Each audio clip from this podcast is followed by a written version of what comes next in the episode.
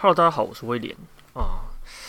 最近偶尔会看一些游戏的新闻哦。那在三月多左右，有一个叫《奇异人生本色》，就是 Life is Strange True Colors 的这个这个游新作啦，系列新作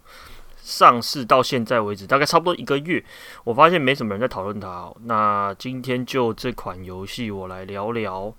我之前在玩。这个系列作的一些感想啊，那先聊聊最新的这部作品好了。这些最新这部作品呢，它一样是有历代作品里面的所谓超能力的要素在里面。然后呢，主角呢，他的超这一次的超能力是可以看到，就是别人的一些情绪，他可以看到别人的情绪，然后可能你就可以依依据这个情绪去做更改。那会发生什么事，其实也不太确定。这样子，好，那我稍微来聊聊系列作。好，系列作第一作就是《Life is Strange》，然后没有没有副抬头嘛。然后它里面所聊到的是主角会使用时空倒转的能力嘛。然后因缘际会，他想说用他这个能力去拯救他一个青类似青梅竹马的角色，这样子。那诶、接下来接下来我讲的全部都是有爆雷啦，所以如果还没有玩过《奇异人生》的，可以先去玩，那再看看我是怎么想的。这样子，好。那你在玩的游戏的过程中，你会发现说，这个主角的好朋友，他很容易会一直作死，就是比如说，可能他呃两个人一起跑出去玩，然后结果他脚。给我卡在铁轨上这样子，然后就变成说我们主角要要要用时间去救他这样子，要用时间的能力去救他。那你会觉得说啊哇，那我干嘛救啊？这个很很无聊嘛。那他在中间就有聊到一件事情，就是主角其实本来是跟他是青梅竹马，但是因为搬家关系，所以搬离了那个原本住的地方。结果过了很久之后再搬回来，再。在转校转学回来这个镇上这样子，然后才发现说哦，他好像变了很多。以前是可能偶尔有点有点调皮的那个乖乖牌，然后后来变现在变懒人一一头懒发这样子，然后很很有点有点朋克的感觉这样子。但这部作品很多人玩完的感觉都是这个副的主角。也不不算副主角，就是这个蓝头发的女生，就是所谓的青梅竹马呢，很烦。很多人会，我我看到很多人的感想是很烦，所以到了后面的对他的有点没耐心。但是呢，好死不死，我在玩这款游戏的时候，第一件事情就是我晕船了。就是我那个时候特别喜欢这种很有自我想法、很。很享享享受人生，然后呢，他又是第一次感受到说，哦，原来女生蓝头发这么好看哦。简单来讲，就是我就是被他的那个人设给给吸引，所以我对于他做的一些低能事情，我算是包容力上升非常非常高了。所以就变成说，到了选结局之后，我根本没有犹豫，就是到底是不是要牺牲他。我就直接直接选了，小镇去死吧，这样子。哦，这是第一第一章，因为说实话啦，这个时间真的有一点久。我对这部作品的印象已经变得有点像这样子，就是只有把那个把那个主主角的好朋友给救下来这样子。那中间当然有一些像比如说那种变态老师。哦，变态老师或者是一些很很过分的一些场景，那些就是当下在玩的时候会觉得有一点很真的很不舒服。就它里面有一个有一段剧情是说，他们是艺术，就你就当说他们是艺术系的，然后呢是摄影的，然后那个老师就是可能很有很有门路，然后又又蛮帅的这样子，所以他有些女同学就会想说，哦，跟他套好关系，然后就可以去。开展嘛，因为我就我所知啦，蛮多艺术系的毕业的条件之一就是要可以开一个个人展，然后这才是毕业条件之类的。所以，而且你也知道嘛，就是艺术的艺术常常今天你只要有了名气，你的你的不管什么狗屎拿去卖，都可以卖出价钱。你只要有名气都有办法，就是就是这么现实。有时候根本跟你谁别人根本不想管你表达什么艺术的内涵，他就是你你今天你就是一个同样是。我把两个色块涂在一起的人，然后别人就可以卖个什么几千万、几亿的一张图片啊！我随便乱涂就是没用，呃，这就是艺术这一块里面比较尴尬的地方。所以里面有些女学生，有一个女学生，她就是因为这样，然后结果惨遭惨遭那个老师的毒手这样子。然后后来呢，后基本后来基本上大概就是。大概就是大家感受的这样子，就反正就主角就发现这件事情嘛，然后呢就想办法解决这样子。基本上基本上不不偏不倚是，就是这样子啊。那很多细节它的呈现方式还蛮不错的，所以可以真的这个这个真的很很值得玩啦。它它真的很像看了一场电影的感觉。好，然后再来是第。Life is Strange 应该是那个 Before the Storm Storm，就是风暴之前。风暴之前呢，主要主轴是，呃，在我们第一集里面，那个青梅竹马哦，他在主角搬离之这这边的时候遇遇到了他们他们学校的算是算是第一名啦，算是第一名。然后呢，但是那个第一名其实他就。也是有点叛逆，他就不想要活在这种地方，然后呢，他就想要出去闯这样子。结果呢，他刚好遇到主角嘛，然后就反正就他们两个就跑出去，就是翘课啊，逃学，然后就跑出去混。结果因为这个这个主要是补完说那个第在第一集里面一直有贴一个失踪人口，结果后来发现说在。那个 Before the Storm 里面就聊到这个失踪人口，他是怎么一个回事？这样子，反正应该也是到最后，就是他有他有聊到说，这个青梅竹马跟这个人怎么认识的，然后他们一起疯了哪些东西哦。我觉得这个还还算不错玩哦。再来是应该说这这一款这一款。那个 Before the Storm，我觉得它算是一个 DLC 补完性质啦，所以有些人会觉得它做的不够，因为第一本片实在太强大了，这样子，而且他们好像是不同的工作室来做的，就是 Before the Storm 好像也是跟这一次的这个 True Colors 是同一个工作室做的，这样子。好，再来再来以时间轴来看的话，是先出了一个叫做超能队长的一个小小篇外传。简单来讲，就是一个小屁孩。然后呢，妈妈走了之后呢，他跟爸爸关系其实还不错。但是因为爸爸有那个经济压力，你知道吗？酗酒。然后结果，结果隔壁邻居一个阿嬷，然后就一常常来关心。然后那个爸爸就觉得很烦，你知道吗？所以就就常常会从小孩角度就觉得说：“哦，爸爸怎么会这样子？那个去凶别人这样子。”结果在就是这个很短的最后呢，发现说哦，他原本要爬树，就不小心跌下来，就发现哎，哇，我居然有超能力，我浮在天空中这样子。然后呢，就旁往旁边看，就看到了第二代的主角兄弟们这样子。那这一篇呢，不，其实不是很重要哦，不，其实没有很重要，好吧？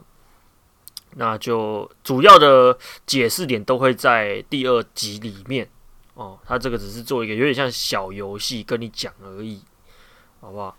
然后再来就是第二集，第二集呢，因为时间近很多啦，而且又是以兄弟为主的，所以我自己看的比较有感触。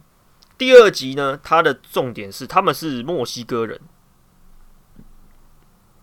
墨西哥人，然后一一对兄弟，然后呢，也是妈妈不在了。然后他们跟爸爸生生很开心的生活，然后爸爸是修车工这样子，就是钱明显还过得去。然后呢，结果某一次呢，刚好就是跟隔壁的邻居那种金发恶霸那边会很喜欢霸凌同学那种金发恶霸，然后在那边吵，不小心跟弟弟吵架。结果呢，在吵架过程中，因为弟弟在那边玩那个万圣节的那种红色油漆啦，所以就已经有弄到一些在那个邻居身上，然后结果哥哥一推啊，撞到地板，然后他那个那个人就暂时失去知觉，这样。结果好死不死，这个状况呢被警察看到了，然后你也知道，因为肤色，因为种族关系，所以警察完全不相信墨西哥人所讲的话。这件事情就严重了，所以呢，原本想要说哦，让警察说哦，那个放放过我，这样或者是说我们没事，我们只是争吵，那不是真的血这样子，警察怎么会信？然后这个时候爸爸出来，然后想说，诶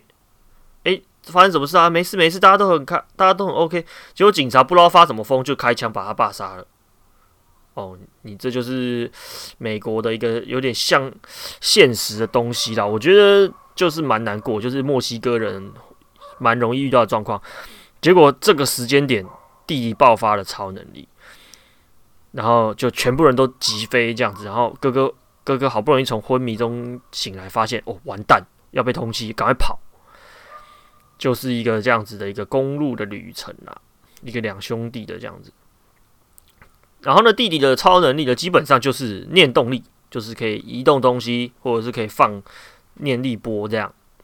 然后呢，他们他们就是因为毕竟逃犯嘛，他们就是目的就是我想办法逃过那个墨西哥边界，到了墨西哥我就没事了这样子。那这部这款作品呢，跟第一集差很多。第一集主要就是呃跟人怎么互动，然后最后结果就是蝴蝶效应。然后看你最后选什么样的结果。而第二集的话，主要是因为你操控的是哥哥，而不是有超能力的弟弟，所以等于是说你要教你的弟弟不能乱搞，然后或者是你不同的教教法，就可能你出尔反尔，就是你可能前面前面是跟他说哦可以这样做，后面又跟他说不能可以这样做，他就乱了嘛，所以就会变说他会变说不知道说弟弟。最后会不会选选择相信哥哥？所以他们会在最后的时候会依据你目目前为止的全部的选择来决定弟弟的那个最后的性格。所以总共会有听哥哥的跟不听哥哥的，然后哎，反正就是有，就是他是弟弟是偏激的跟乖乖的，跟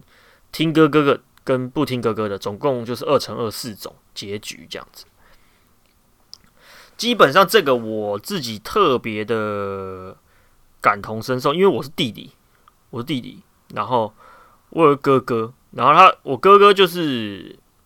我跟他其实没什么吵架，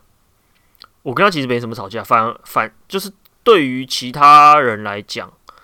我觉得我们算是几乎没什么争吵。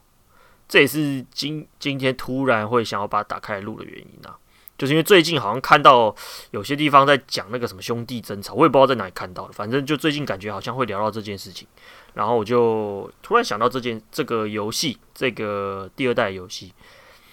你就有一种靠腰哦，就是你这个能力你不秀给人家会会死是不是？就是你身为一个哥哥，你就想说，你弟弟如果今天。去那边乱放能力，然后被别人看到，然后呢，或是被拍拍 YouTube 影片拍拍下来，告昭告世界，哎呀，你们是在通气耶，大哥，所以就是就会有一种别再闹了，弟弟这样子。然后呢，里面就有遇到一次，就是他们先去找奶奶跟爷爷避避风头嘛，结果嘞，哦，突然想到，不是，他妈妈没有死，他们妈妈是抛弃他们。所以他们妈妈是抛弃他们，就是跑去追求自我这样。然后呢，到了奶奶那边，结果刚好就是刚刚那个到了刚刚超能队长邻居嘛。结果到那边才发现说，原来超能队长是被弟弟的念动力救了，并不是他自己有超能力会浮起来这样子。然后这边呢，你就要去跟弟弟讲，你就要抉择说，要不要让弟弟跟。超能队长讲说，其实是他的能力。那这个时候，你一开始你会想说，完了，你如果去跟他讲，他一定到处跟别人讲。结果好像事实不会，事实就可以说：“哦，我们这是我们两个小秘密，这样你不可以知道。”这样。所以呢，如果那个时候你没有去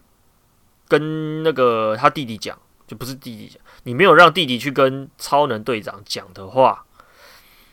在那个时候刚好警车会来，所以呢。那个超能队长小屁孩呢，他会觉得说，哦，他有超能力，所以他要来帮你挡警车。然后这个时候又要有个抉择，就是你要不要让弟弟把把警察弄弄掉？那这个时候如果你选择不要的话，不好意思，小弟弟就是直接被警车撞伤。然后如果要的话，我记得好像是应该是那个超能队长会觉得你在骗他吧？我记得。就是这一种东西牵连很多很多很多很多，你就会觉得说，哦，就最后最后，我印象中我好像是养成了一个不听我弟的话的一个弟弟啦，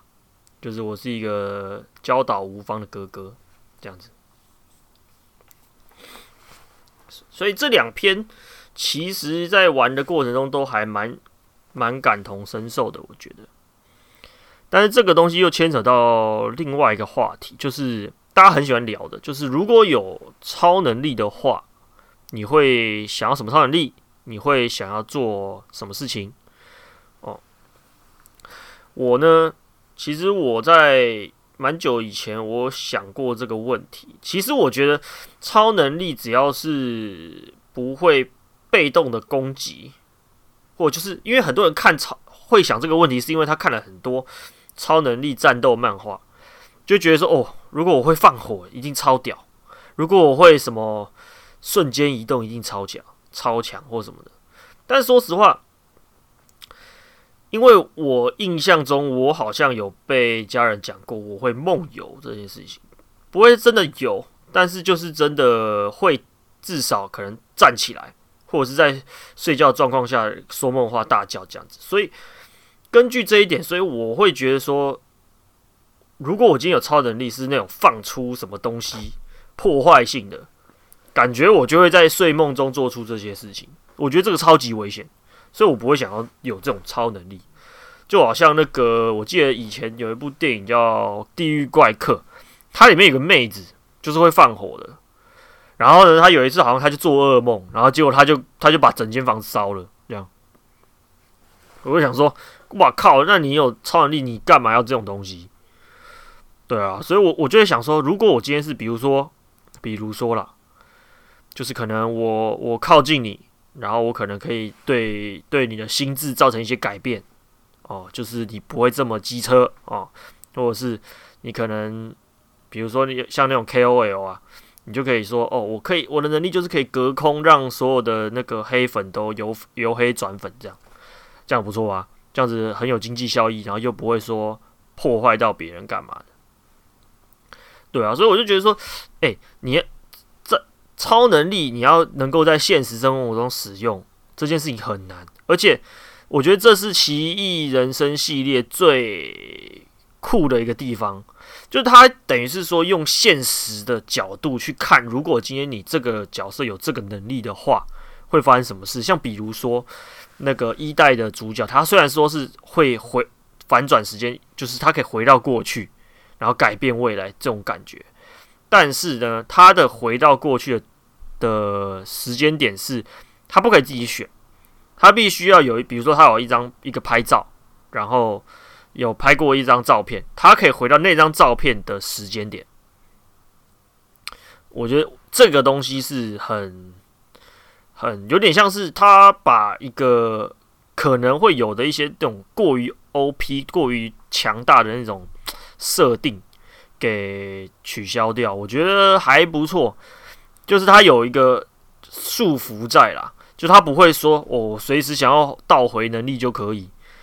他他好像如果应该说他好像可以倒转个几秒，但是你你如果要回到某一个时间点的话。你一定要用照片，就你可能要回到多少多久以前，你一定要用照片这样子。所以我就觉得说，诶，这样设计还不错，而且不会乱乱搞别人。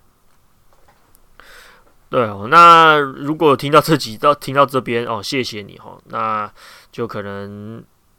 哦，我我刚刚听起来有够有够卑微的。那就如果我听听到这边的话，那没非常感谢支持啦。那这我我后面稍微聊一下我目我想要来做 podcast 的原因啦，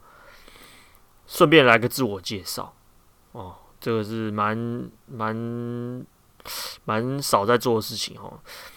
哦，一开始我有讲说我叫威廉呐，那威廉这个名称呢，基本上是呃我在实况圈，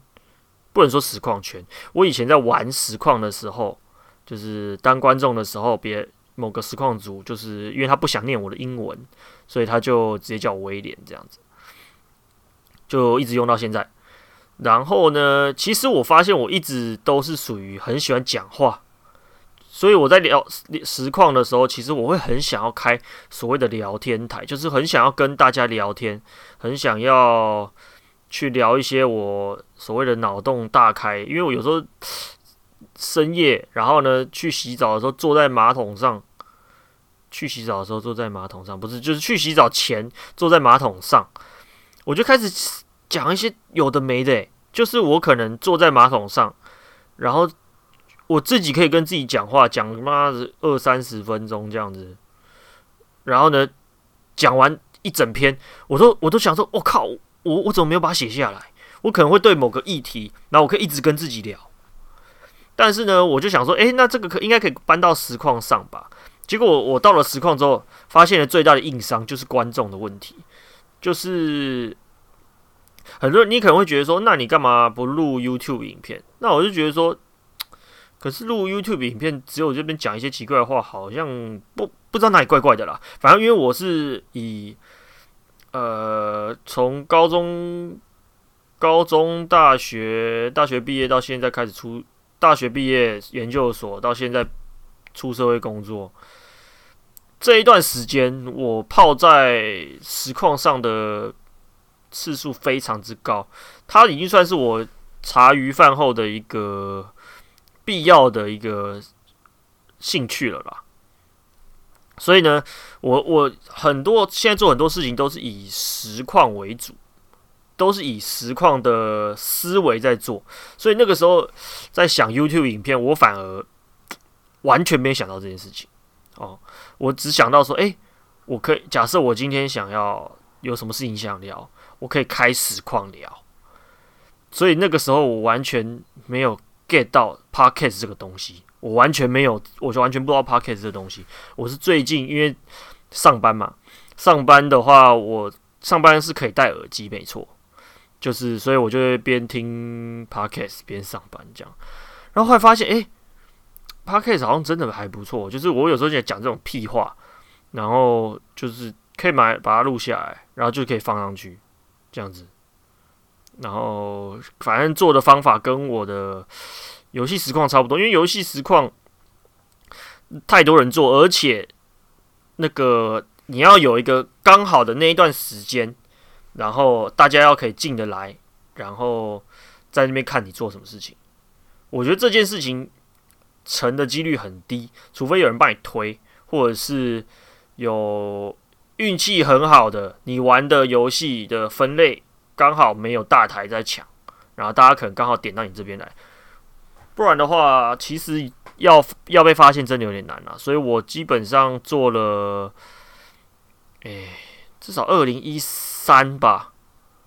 就是那个时候，Justin 还在的时候，二零一三就开始有在做，一直在做实况，一直玩实况。我真的已经不太敢跟人家说我在做实况，因为我真的就是开了实况之后，我可能在经营跟推我自己平台的的这个力道真的不够，然后结果好死不死，我在人还很少的时候，我没有去推。导致说现在人变很多之后，我要推的时候已经没有能见度了，就是它很容易被海给淹没了。这么多其这么多人数少的实况组要选到你也真的很难，所以呢，就是这个月这一两个月了，三月多吧，三月到现在，我基本上算。哎，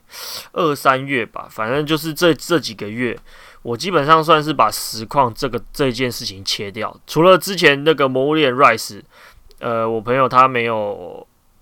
呃，他没有时间开游戏，他就他就在我们的通话里面，然后我就开个实况给他看。之外，我基本上已经想说先把这件事情切掉，我看我有没有什么蹦什么新的想法，然后我就突然发现说，诶，靠北，那不然我来录 podcast 啊，反正我就那么喜欢讲，对啊，那在实况原本想说实况聊天台这件事情就是没有没有观众硬伤嘛，那既然没有观众，那我何不如就把它录下来。哦，然后又刚好是在深夜的时段，就是我可能很多人都说深夜写程式，或是深夜做一些创作会有灵感嘛。那我就是深夜的时候，有时候看到某些议题或是一些想法，就会非常自言自语的跟跟自己聊天。我觉得这个真的是一个很怪的行为啦，但是我觉得如果懂我的话，就懂我哦，好不好？那感谢各位收听哦。那希望大家对于我的讲话的音调，哦，不会觉得太冗词赘字太多。那我可能借由这个录 Podcast，我可能就是偶尔会也会念一些别的东西，不一定都是游戏，有时候可能也是一些时下的议题。那就是看看看看我有没有什么好玩的，或是。有趣的事情可以跟我分享，或者是我也可以跟你们分享，好吧？那感谢各位收听，就到这边，拜拜。